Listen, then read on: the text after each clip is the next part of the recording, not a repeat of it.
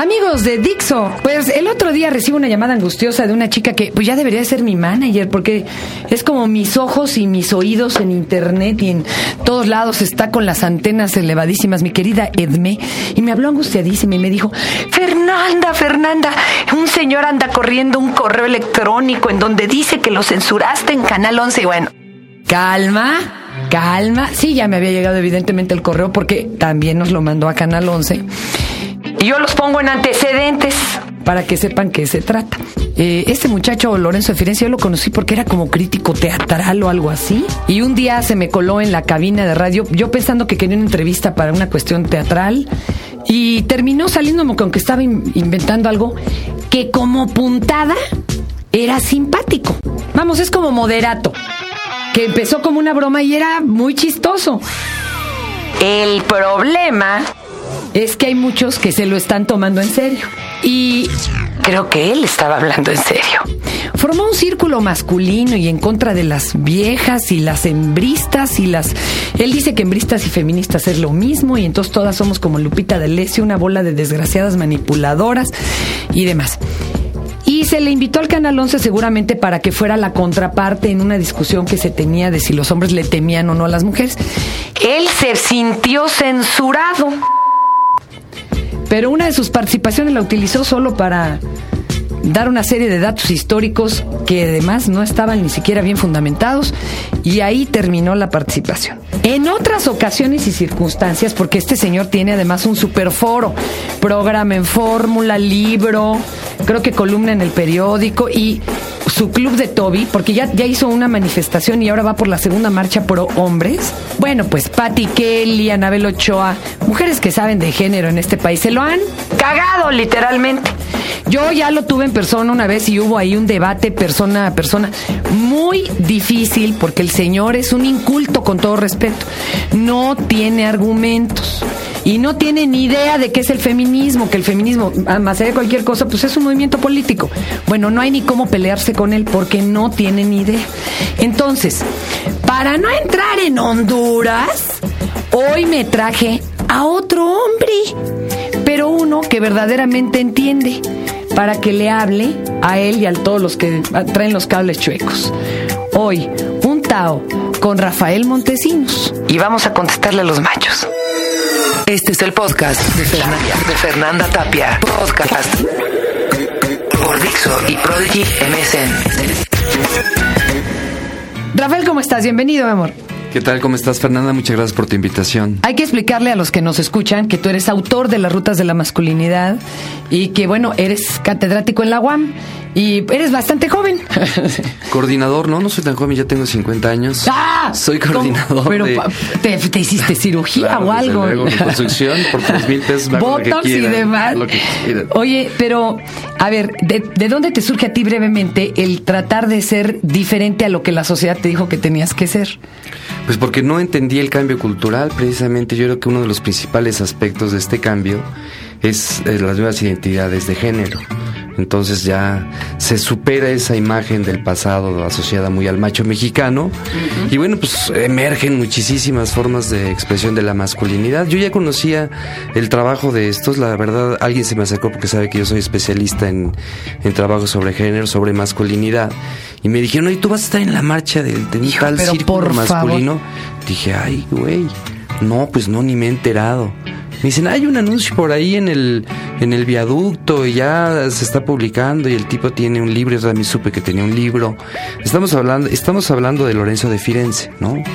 Y, bueno, está en medios, pues tiene la fortuna de estar en medios y nosotros tenemos la desgracia de que esté en medios.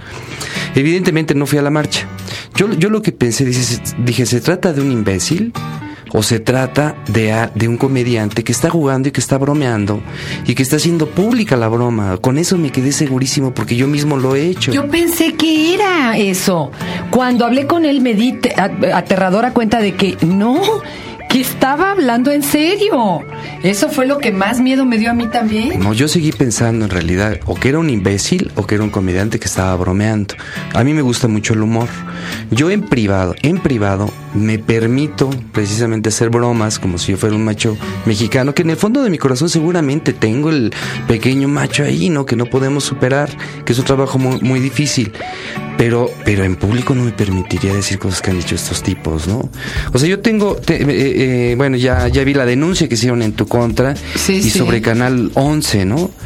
Entonces, este, yo eh, eh, quisiera que el, que el público conociera mi opinión Adelante, respecto Rafael. de un trabajo que yo he hecho desde mi, mi primer artículo que yo publiqué sobre masculinidad se llamó El cambio cultural y la, y las crisis, y la crisis de la masculinidad y eso fue en 1995.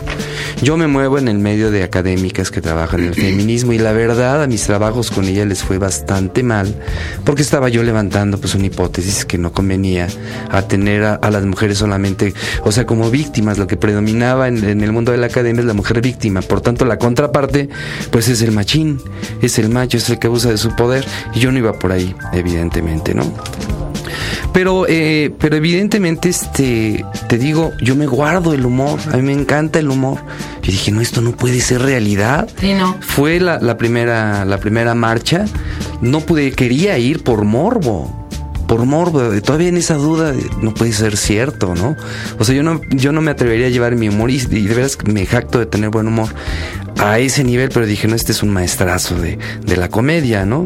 No fui, vi después algunas críticas en periódico y bueno, obvio, el enfrentamiento entre feministas radicales y estos... eh, Es que no hay cómo pelearse, te lo ¿Cómo- juro, ¿Cómo llamarles a estos? A ver, unos Círculo highlights del escrito, ¿no? Porque no, sé, es- no, no sé cómo, cómo llamarles, ¿no? Pero, pero este, luego me los encontré ellos en un programa de, de, de, radio que organizó la UAM donde yo estoy. Mandaron ahí un, uno del círculo, que no, la verdad no prefirió, no pudo preferir alguna idea, digamos, inteligente, mínimamente racional, respecto de la problemática que vive la sociedad mexicana en cuanto a las relaciones de los géneros, que es un tema muy importante. Entonces, por eso me, me, Creo que me están asombro. cayendo en el otro extremo, en la victimización del pobre hombre ante la liberación injusta de las mujeres. O sea, llegaron al otro extremo. Por eso digo yo que es una broma, no Claro, puede que ser, en ser. serio. Claro. Eh, se sabe de, de este libro, el- el- la única, la única idea que, que pudo proferir la persona que enviaron del círculo este masculino era que era tan importante las tesis de Fiorense que hasta ya se iba a hacer una obra de teatro.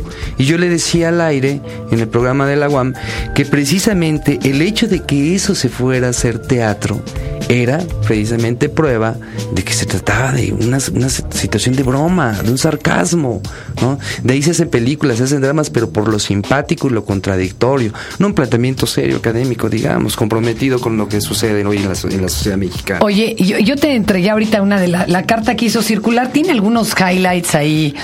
Bueno, bueno. Yo decía al principio que era una joya, no, es una mina. A ver, a ver, Es realmente una barbaridad. mina, ¿no? un Para O que sea- además le vaya quedando clara a las personas en, cómo están alocados en sus postulaciones. Pero me vaya a pasar lo de siempre que se me agota el tiempo, entonces voy a empezar por el final. Sí. Termina una cartita de cuatro cuartillas a renglón seguido, es decir, está, está de- densita. Este, bueno, pues acusando al, al Canal 11 por ser masculinista nazi, ¿no? Yo sí algo, si en algún espacio tuve, tuve el sosiego, el respaldo para hacer los planteamientos que yo hice a partir de 1995, este, fue exactamente en Diálogos en Confianza. Yo cuando me enfrentaba con las feministas radicales, no voy a decir nombres, desde luego lo puedo decir, pero no es el caso. Cuando me enfrentaba con ellas, de plano argumentaba, argumentaba, argumentaba. Ya cuando no ya cuando estaba ya cansado, sí decía, oigan, vean diálogos en confianza, por favor. Hayan estado invi- invitadas algunas de ustedes especialistas de, de- de- de muchísimas espe- Y especialidades. sabes que de las más, más, más eh, radicales no han querido ir. Claro, no van, ¿sabes por qué? Porque están perfectamente conscientes del papel que está jugando Diálogos en Confianza. Y ahí sí equidad sen- con en- todo respeto. En ese sentido, Diálogos en Confianza es un referente obligado para convencer a los que se están resistiendo de por dónde va el cambio social en serio, cultural en serio. Bueno, ya de plano vean Diálogos en Confianza, pero déjame decirte por qué. No porque vaya Rafael Montesinos o porque vaya otro, sino simple y sencillamente porque tienen la fortuna de hacer un programa interactivo donde la gente común y corriente habla de su corazón. Y siempre salen, de alguna manera, los conflictos que está provocando ese cambio cultural y salen testimonios de lo más rico que existe. Fíjate que, y no se trata de que ahora los hombres laven los platos, como dijo eh, la directora Simón de Boba, ojalá la tecnología avance tanto que ni ellos ni nosotras los lavemos, ¿verdad? Ya nadie. No se trata de eso. Ojalá quedara claro hacia dónde va ahora el hombre, porque las mujeres tenemos mil referentes. Hasta eh, el test de Cosmopolitan nos ayuda. Y los señores no tienen a dónde acercarse. No, no tienen espacios a donde se hable como más de eso, como un mapa. Fernanda, pero no ves a caer en lo del círculo masculino. No, Dios me libre. Porque entonces ya va, ya va a aparecer el hombre como víctima. Pero no, ahora él qué puede hacer para estar tranquilo, digo, a gusto. Este, y que no esté tan confundido hacia todo este cambio que se le viene, porque algunos dicen, yo ya cambié y son neomachos, ¿no? No, mira, yo creo que el problema primero que nada, como tú atinadamente decías al principio, es que confunden a la gente que de buena voluntad se acerca buscando información para encontrar claridad en cómo viven su vida, primero que nada. Entonces ahí hay una, hay una, digamos, una contradicción y una desgracia, el papel que juegan los medios de difusión. Por eso yo decía cuando empecé que, tiene, que tenemos la desgracia de estar ante una persona que no sabemos si es un imbécil o es un comediante y que pero que por desgracia está en los medios de difusión. Es decir, tiene un impacto. Hay muchísima gente que seguramente, aunque no lo quiera, lo está escuchando. A tal grado que, como decías tú, pues no faltará el incauto que caiga en ese tipo de posiciones ya no jugando. Repito, el humor se vale. Lo que ha pasado en las relaciones entre los géneros se vale para el humor. Los chistes se construyen exactamente sobre la situación de género, según y mujer. Pero informar o pretender que se está formando un movimiento en serio es una cosa muy diferente. Y es un compromiso político y cultural. Oye, para los chavos que nos están oyendo y que de veras no quieren verse como su papá o como su tío o como... ¿Cuál sería uno de los cambios? O a ver, contestándole algunos de los puntos a este señor. Mira, la cuestión es que tiene, tiene, atiene en algunas, en algunas situaciones. O sea, el problema es que está apuntando al hombre como víctima, entonces tiene que revelar. ¿Contra quién se tiene que revelar? Contra la mujer que, que tiene, contra la mujer que fue exitosa. Bueno, pues este, siguiendo la misma lógica que se reproducía, pues pudiera sonar un poco, un poco coherente. Yo creo que hoy estamos en una situación en la cual debemos de asumir la igualdad entre los hombres. O sea, tenemos muchas cargas. Por eso exactamente es uno de los problemas cuando se discute género. Porque a veces radicaliza tanta la discusión que pareciera decir que esta es una discusión propia solamente de las relaciones de género. Y aquí vamos de la mano con una construcción de una sociedad democrática. ¿No? Aquí está la cuestión. Entonces, este, bueno, no se lo vamos a decir a estos señores porque entonces nos vamos a meter a complicar. A mí me, da, me daría temor enfrentarlos a ellos en un medio de difusión, porque es algo así como pensar, ¿quién sabe más, un burro o un sabio? ¿No? Pues sabe más el burro, porque sabe más el que pregunta, no el que contesta, ¿no? Y desde luego que te tirarían estos tipos una cantidad de, de, de incógnitas que sería muy difícil contestárselas en los medios, porque los, los medios son muy efímeros, tenemos la desgracia tiempo. ¿Y hacia dónde van ahora los hombres? De veras están cambiando, cada vez hay más hombres que colaboren en su hogar, que entiendan que pueden dejar de ser lisiados emocionales y disfrutar a sus hijos, o que se vale llorar, o que ya no son discapacitados domésticos. ¿Cómo ves y cómo va la cosa? No, desde luego que hay cambios y son muy visibles, ¿no? Y evidentemente se se trata de un choque cultural en el cual todavía el pasado te mete muchísimas presiones. Es decir, es una situación donde coexiste el pasado y un tiempo que está naciendo. Una identidad que todavía predomina en la práctica y una identidad que se está forjando, que todos estamos forjando, inclusive los machos, inclusive las feministas radicales. Es decir, la colectividad está forjando nuevas identidades de género. A mí me, me entusiasma ver que, por ejemplo, en las clases de estimulación de la bebé, cada día van más hombres. Claro. Incluso entre semana. Entonces digo, no es que, no sé si es que esté creciendo el desempleo, ¿verdad? Claro. Pero qué bueno que lo están disfrutando más. Las nuevas generaciones ya se acercan a sus bebés, ya los abrazan, ya hay una nueva relación entre hijo varón y, y el padre, por ejemplo. O sea, ya no estamos en una situación donde se vea bien, donde, por ejemplo, el, el padre establece una distancia afectiva con el hijo varón. O sea, ya estamos, estamos en un mundo completamente diferente. Quizás estamos ante, ante la presencia de los otros, no quizás, estamos ante la presencia del pasado. Pero ya hay cambio, el cambio es lo que talenta. Pero además, algo muy importante, es que el mismo Estado va incorporando esas transformaciones y las va plasmando, si quieres tú, en instituciones y en leyes y en reglamentaciones. ¿Tú es decir, es el ataque a la figura del macho. ¿Tú crees que se debería de introducir como materia obligatoria desde la primaria eh, equidad y género? Ya hay intentos, fíjate. Hay Ya- intentitos. Te voy a decir, los primeros intentos que se, que se observan es exactamente la, la introducción de discutir la cuestión de la sexualidad. Eso obligó que en el civismo entonces se, se hablara entonces de la igualdad, de la igualdad jurídica a una igualdad de, de tipo cultural. En las universidades todavía hay ciertas resistencias. ¿no? En el primer mundo hay tres temas que son insoslayables. Uno es la cuestión de la ecología, los derechos humanos y uno es el género. Y la otra es el género. En el caso, en el caso de México, se están incorporando, si tú te das cuenta, esas tres como obligatorias, interdisciplinarias, sin importar si eres ingeniero, químico, lo que sea, es como parte de la formación de un profesionista. ¿no? Entonces, desde luego, se tiene, es, se requiere, urge incorporar esas tres discusiones. ¿Quién está cambiando más fácil? ¿Los jóvenes, los más grandes, los de clases más altas, los de clases más bajas, la ciudad o el campo? ¿Quién va en este avance más? Mira, creo que está cambiando más rápido aquel que tiene una mujer que de manera objetiva lo está igualando o lo supera. Y cuesta mucho trabajo. Y déjenme decirles al círculo masculinista, a los hombres, claro que le tenemos miedo a aquellas mujeres exitosas. Porque finalmente la relación de pareja, finalmente, como decía Foucault, todas las relaciones sociales son relaciones de poder. Son relaciones entonces conflictivas. Por tanto, hay resistencias a pasar de una cultura todavía, el peso de la cultura del pasado que nos dice que nosotros somos superiores a ellas y ver en la práctica que no lo somos y que a veces somos superados. Pero por circunstancias a veces que rebasan la conciencia, uno en la medida que convive con una mujer que está en igualdad de circunstancias que uno, uno poco a poco va valorando a esa mujer. Y evidentemente cuesta trabajo, cuesta racionalizarlo, pero se ve beneficiado. Y qué interesante que digas que tiene que ver esto con la democracia, porque en tu casa también tiene que haber una cierta democracia. O sea, no es de ya, ya agarré yo la estafeta del poder y yo soy la vieja y ahora mando yo. Porque ya, ya volvimos a una voltereta de lo mismo, ¿no? Mira, en la carta que te están mandando aquí por ahí al, al final, dicen que están en- eh, a favor de la igualdad entre el hombre y la mujer, porque suponen entonces que hay hombres que están siendo vituperiados por, por el, que, que que son abusados por la mujer. Cualquier tipo de abuso, ya sea físico, económico, este, psicológico, ¿no? Yo creo, yo creo que este que habría que tener muchísimo cuidado con ese tipo de, de situaciones, porque sí existían, existían los mandilones.